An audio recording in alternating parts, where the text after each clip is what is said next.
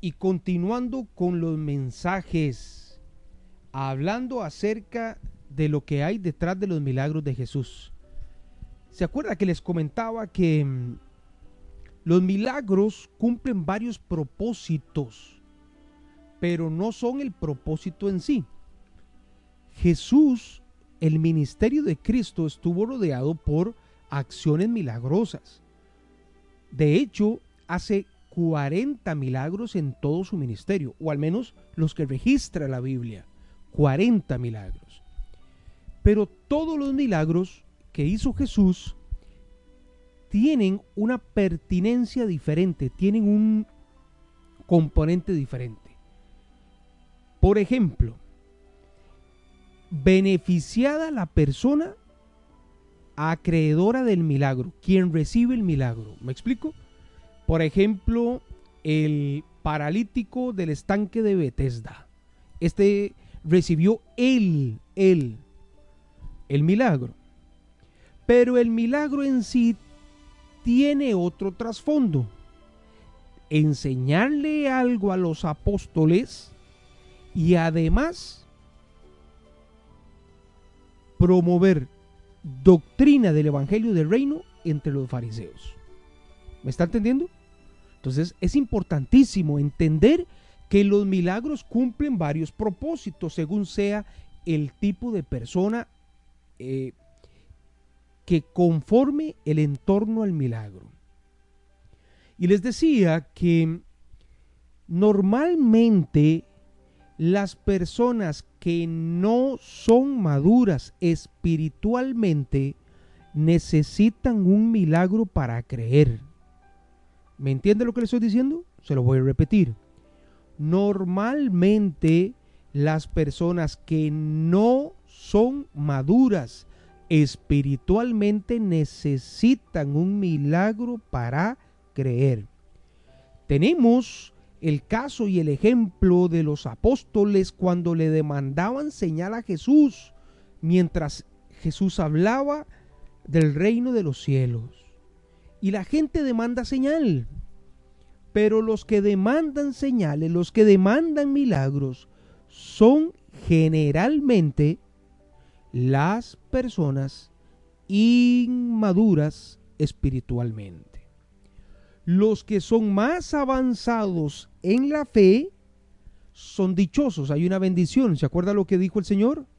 Dichoso aquel que cree sin haber visto. Dichoso aquel que cree sin haber visto. Lleno de venturas aquel que cree sin haber visto y haber conocido. Pero no nos vamos a concentrar ni en los receptores de los milagros, en este caso, ni tampoco nos vamos a concentrar en el entorno al milagro, en la gente que no, que, no cree. Nos vamos a concentrar en la enseñanza que hay detrás de el milagro. Y vamos hoy a explorar un hecho, hay una narración histórica en el Evangelio de Marcos, en el Evangelio de eh, Mateo y en el Evangelio de Juan. No está relatada así en el Evangelio de Lucas. Es interesantísimo esto. Y vamos a coger varias partes del conjunto donde se encuentra el relato para tener y extraer lo que les quiero enseñar. Vamos a empezar por el Evangelio de Marcos, Marcos capítulo 6, a partir del versículo 45. Marcos 6, capítulo 45. Es una acción milagrosa de Jesús por sobre la naturaleza. Recordemos que los milagros de Jesús tenían varios componentes. Jesús demostró su poder sobre las enfermedades. Él curó, él sanó. Su poder sobre los demonios. Expulsó demonios. Su poder sobre la vida. Resucitó personas que habían fallecido. Y además, también poder sobre la naturaleza Le dijo, calma al viento y el viento calmó, calmó las aguas y las aguas se calmaron. Jesús, su poder estaba por encima de todas las cosas. El milagro que vamos a estudiar mientras usted busca Marcos 6 tiene que ver no con una acción sanadora, no con una liberación, sino con un milagro de Jesús sobre la naturaleza que tenía un principio sobre el cual quiero hablarles hoy. Dice la palabra de Dios en Marcos 6. Vamos a empezar ahí. Versículo 45. El antecedente es la alimentación de los cinco mil. ¿Se acuerdan? ¿Verdad? Que con pocos panes, que con pocos peces, el Señor multiplica y les había explicado que lo que quería con ese milagro era enseñarles misericordia, era enseñarles que Dios potencia las habilidades de cada uno y Dios quería enseñarles que no se debe poner excusas para servirle al Señor. Y seguimos leyendo aquí a partir del versículo 45, dice la palabra de Dios, Evangelio de Marcos capítulo 6. Enseguida luego de la alimentación de los cinco mil, hizo a sus discípulos entrar en la barca e ir delante de él a Bethsaida, en la otra ribera del mar, entre tanto que él despedida a toda la multitud. Y después que los hubo despedido, se fue al monte a orar, y al venir la noche, la barca estaba en medio del mar. Estamos hablando del mar de la Galilea. Y él estaba solo en tierra, es decir, los discípulos habían tomado la barca y se habían ido. ¿Me entiende? Y viéndoles remar con gran fatiga, porque el viento les era contrario, cerca de la cuarta vigilia de la noche, e, vino a ellos andando sobre el mar y quería adelantárseles. ¡Wow! Jesús vio que los apóstoles estaban remando cansados porque el viento en ese momento les era contrario. Les he explicado que el mar de la Galilea se encuentra por debajo del nivel del mar y que hay vientos muy fuertes. Por eso se levantan olas, por eso se levantan corrientes a pesar de ser un lago por los fuertes vientos que reciben. Entonces la barca donde iban los apóstoles ya estaba a mitad del mar de la Galilea. Jesús estaba en tierra. Y Jesús los vuelve a ver que están cansados y comienza a andar, a caminar sobre el mar. Hasta ahí estamos claros, ¿verdad? Versículo 49. Viéndole ellos andar sobre el mar, pensaron que era un fantasma y gritaron, porque todos le veían y se turbaron. Pero enseguida habló con ellos y les dijo, tened ánimo, yo soy, no temáis. Y subió a ellos en la barca y se calmó el viento y ellos se asombraron en gran manera y se maravillaban porque aún no habían entendido lo de los panes, lo que había ocurrido anteriormente, por cuanto estaban endurecidos en sus corazones. Hmm, lindo lo relata Marcos. Precioso. Porque nos pone en contexto lo que estaba ocurriendo con los apóstoles ellos no entendieron o no habían entendido el por qué o qué era lo que había ocurrido con la multiplicación de los panes y de los peces. Jesús les había dicho, ¿se acuerdan? Que se los expliqué. Tengo misericordia de ellos, tengo dolor, tienen tres días esta gente con nosotros y no los voy a mandar en ayunas. Y entonces los discípulos dicen, pero ¿Qué podemos hacer nosotros? No tenemos plata, con 200 denarios no nos alcanza. Además, lo que tenemos son unos cuantos panes y unos cuantos peces. Ellos no tuvieron misericordia y el Señor quería enseñarles misericordia en el milagro anterior. Además quería enseñarles que con lo poco que tenían era suficiente porque Él multiplica, Él al que llama capacita. No se trata de nuestros dones, no se trata de lo que tenemos, sino lo que Él a nosotros nos da. Y les quería enseñar una tercera lección, que no pusieran excusas, que tener poco no es una excusa para no servirle al Señor. Pero ellos no lo habían entendido.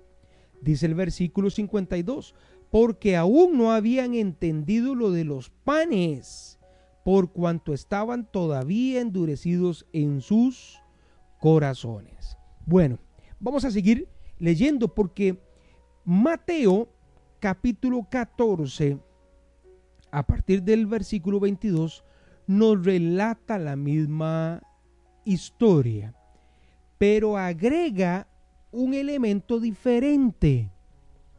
Van a ver ustedes qué importante. Dice la palabra de Dios, Mateo 14, a partir del versículo 22. Enseguida Jesús hizo a sus discípulos entrar en la barca e ir delante de él a la otra ribera, entre tanto que él despedía a la multitud. Despedida la multitud, subió al monte a orar y cuando llegó la noche estaba allí solo. Y ya la barca estaba en el medio del mar azotada por las olas porque el viento era contrario. Hasta aquí es el mismo relato. Mas a la cuarta vigilia de la noche Jesús vino a ellos andando sobre el mar. Y los discípulos viéndole andar sobre el mar se turbaron diciendo, un fantasma, y dieron voces de miedo. Pero enseguida Jesús les habló diciendo, tened ánimo, yo soy, no temáis. Mismo relato hasta aquí. Aquí Mateo relata algo que no relató Marcos ni que tampoco relata Juan. Entonces le respondió Pedro, y dijo, Señor, si tú eres, manda que yo vaya a ti sobre las aguas. Y él le dijo, ven. Y descendiendo Pedro de la barca, andaba sobre las aguas para ir a Jesús. Pero al ver el fuerte viento, tuvo miedo y comenzando a hundirse, dio voces diciendo, Señor, sálvame. Qué interesante, qué interesante. Porque si nosotros aplicamos la enseñanza de este pasaje relatado en el Evangelio de Mateo, efectivamente predicamos sobre una aplicación que tiene que ver con la poca fe de Pedro.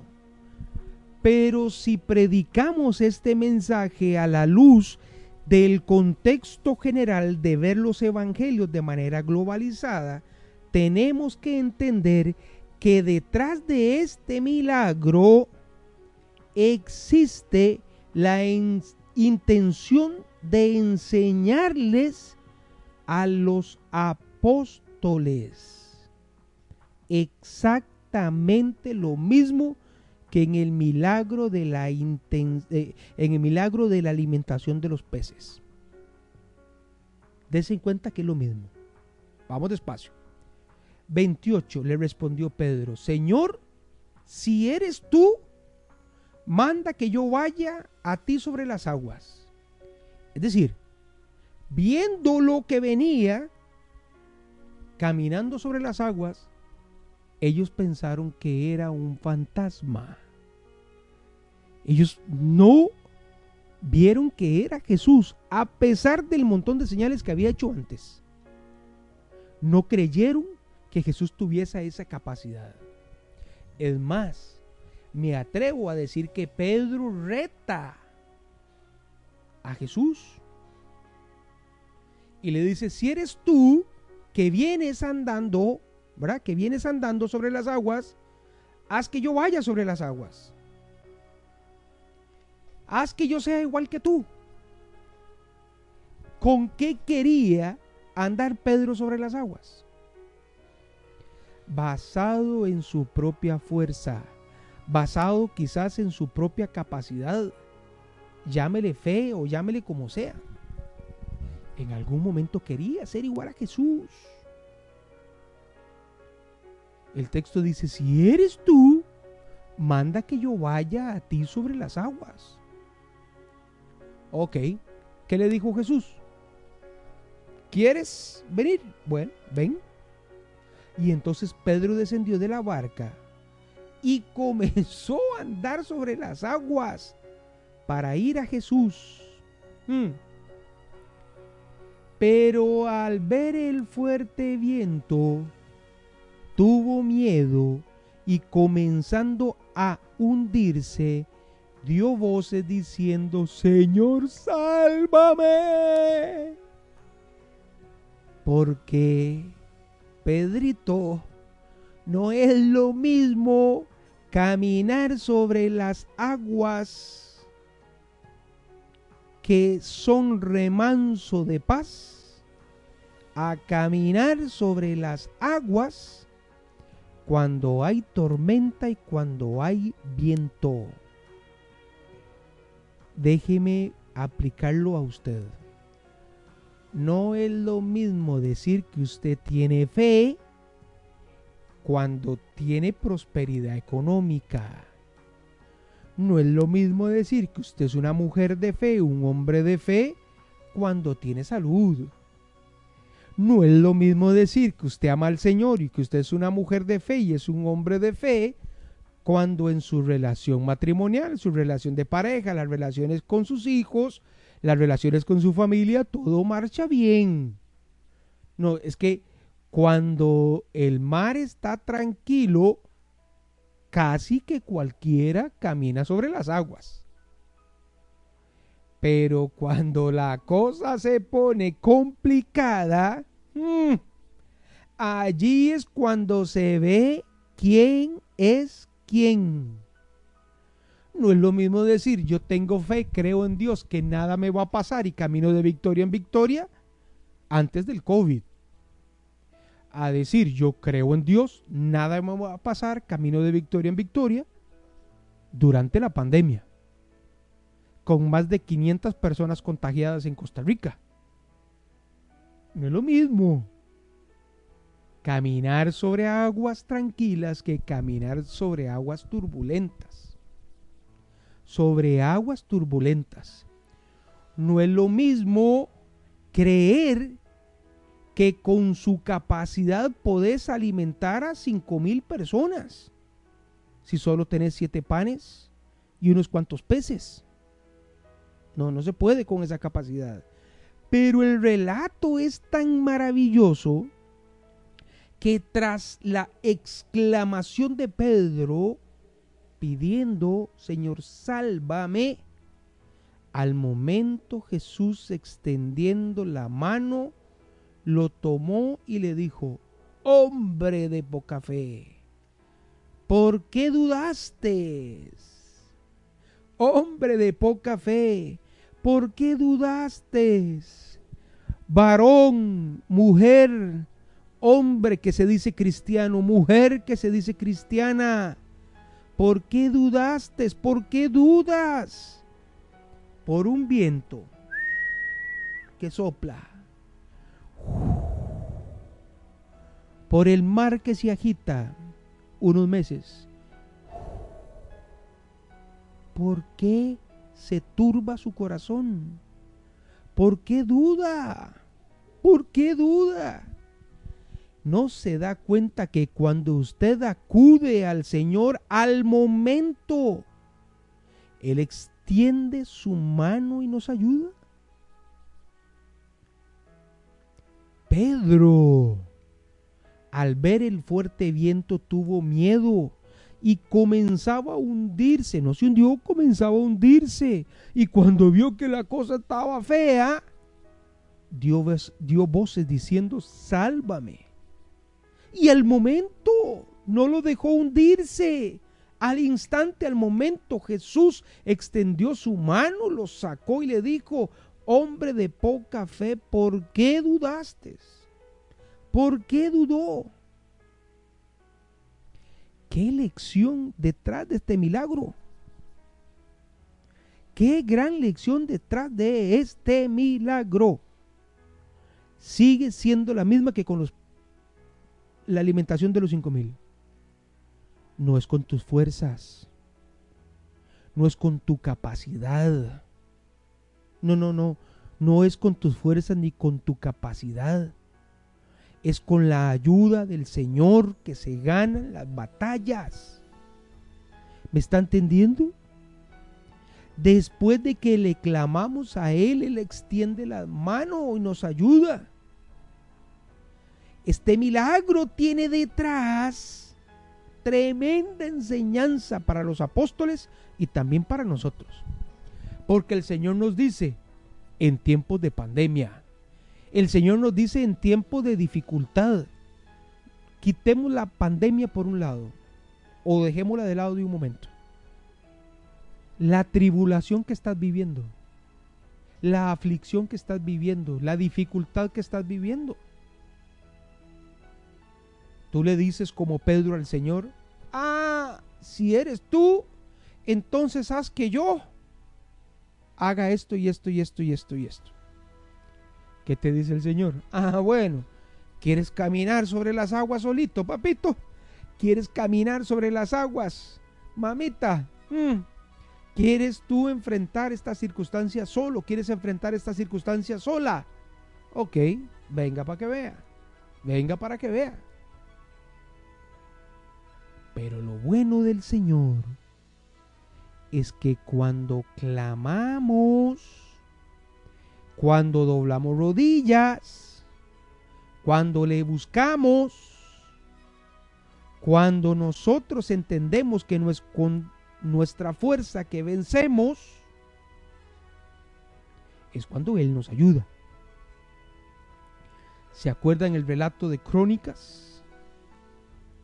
Si se humillare mi pueblo y si se arrepintiese de todo el mal camino, hay una promesa, entonces yo sanaré la tierra. ¿Se acuerdan? El texto bueno, pero es que si nosotros le clamamos al Señor en momentos de aguas tormentosas y de fuerte viento, el Señor nos ayuda.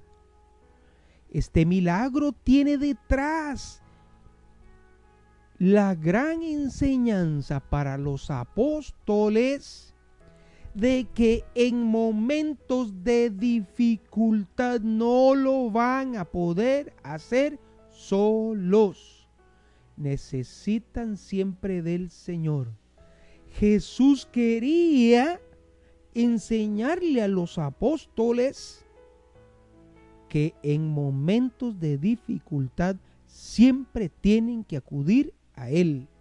Y por tanto, como los apóstoles lo escribieron y quedó impreso para tenerlo nosotros esta enseñanza, también es para nosotros.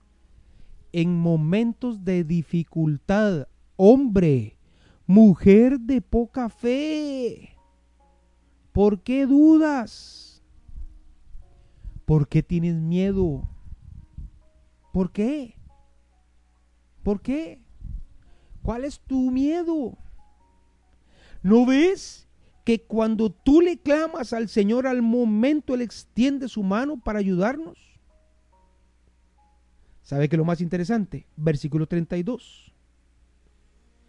Cuando ellos subieron en la barca, ¿quiénes? Pedro y Jesús. Se calmó el viento. Cuando Jesús subió a la barca, se calmó el viento. ¿Me está entendiendo? la agarró en el aire. ¿Ah? Le voy a hacer el sonido. La agarró en el aire. Cuando Jesús subió a la barca, se calmó el viento. Cuando usted trae a Jesús a su vida, se calma el viento, se calma la tempestad. Cuando usted trae a Jesús a su casa, se calma el viento, se calma la tempestad. Cuando usted trae a Jesús a su ciudad, cuando lo hace el Señor de su país, se calma el viento, se calma la tempestad. Dice el versículo 33, entonces los que estaban en la barca vieron y le adoraron diciendo, verdaderamente eres hijo de Dios verdaderamente eres hijo de Dios. Hasta este milagro ellos entendieron que era el Hijo de Dios. Este país sanará cuando invitemos a Jesús a que se suba a la barca y tome el control de ella mientras sigamos nosotros como país andando sin capitán, el barco está a la deriva. Quitemos la analogía del país. Tu casa.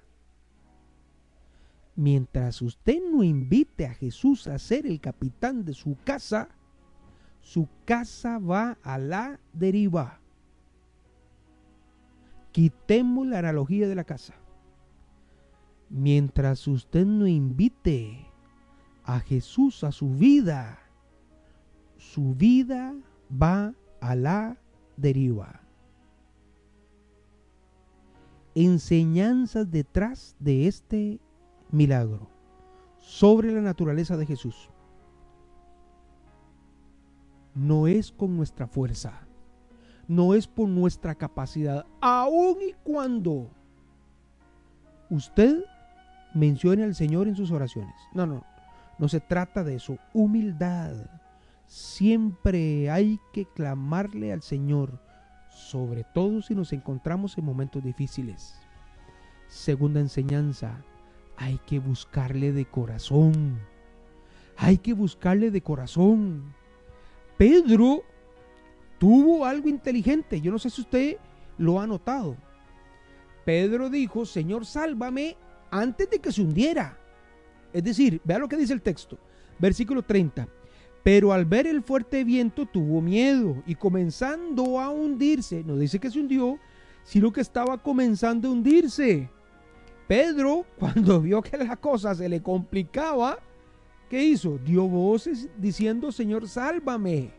No esperó a que la cosa estaba complicada, no esperó a que estuviera hundido, no esperó a que el problema ya le llegara encima, no esperó a que ya hubiese una ruptura matrimonial, no esperó a que, no, no, él no esperó, sino que cuando la vio venir, cuando la olió y vio que no era, con sus fuerzas dijo, Señor, sálvame, mejor me agarro del que me ayuda. Y enseguida le extendió la mano. Tercera enseñanza Dios siempre, siempre, siempre ayuda a aquel que le clame. Jeremías 33, 3. Clama a mí y yo responderé. Bartimeo el ciego clama y el Señor le sana. Los leprosos claman y el Señor le sana. Siempre clámale al Señor él te ayuda. Promesa. Cuarta enseñanza de este milagro. Cuando los otros que estaban en la barca vieron lo que había ocurrido, el gran milagro, creyeron que era el Hijo de Dios. Cuando los habitantes de tu casa vean lo que Cristo es capaz de hacer en tu vida, creerán que es el Hijo de Dios. ¿Está entendiendo? Cuando este país vea lo que Cristo es capaz de hacer, creerán que es el Hijo de Dios. Pero todo empieza y termina con Jesús. Todo empieza y termina con Jesús. No es digno de oración, no es digno de gloria, no es digno de amarle, de invitarlo a nuestra vida? Porque este precioso milagro nos enseña a depender siempre de Él. Clama a mí, dice el Señor, y yo responderé. Él es nuestro sanador.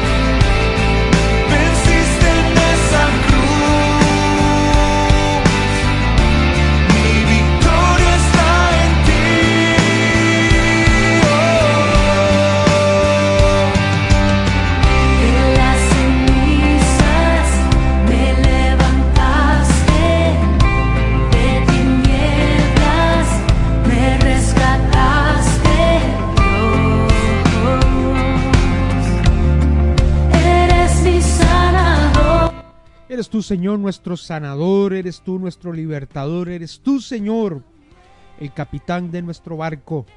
Eres tú, oh buen Señor, el capitán de nuestra vida. Eres tú, Señor, el capitán. Yo, dígalo así, yo te hago el capitán de mi vida. Yo te hago el capitán de mi familia. Señor, dirige, porque aunque tenga muchas fuerzas, el viento en contra me cansa, el viento en contra me fatiga, el viento en contra me hace desfallecer. No puedo solo. A veces sentimos que no podemos más.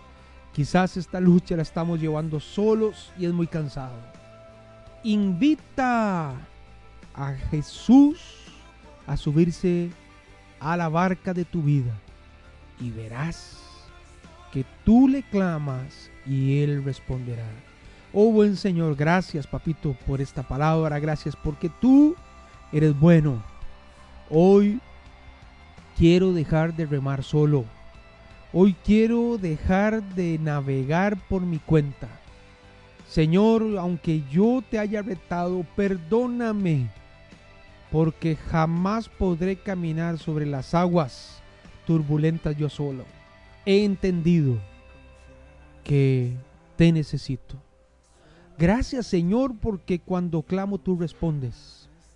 Gracias Señor porque mi vida es diferente a partir de que tú estás conmigo. Mi vida ha sido transformada desde que te invité a estar en mi barca. Y si he dudado, gracias por tu jalón de orejas que me dices, oh hombre, oh mujer, oh varón de Dios, ¿por qué dudaste? ¿Por qué tienes miedo si sabes que yo estoy aquí? Perdóname, Señor, si he faltado a la confianza que en un principio te tenía. En medio del COVID, en medio de la angustia financiera, en medio de los problemas de salud, en medio de problemas sentimentales, qué sé yo, tú estarás conmigo, no me dejarás y no me desampararás. Yo lo creo y he orado en el nombre del Padre, del Hijo y del Espíritu Santo. Amén y amén.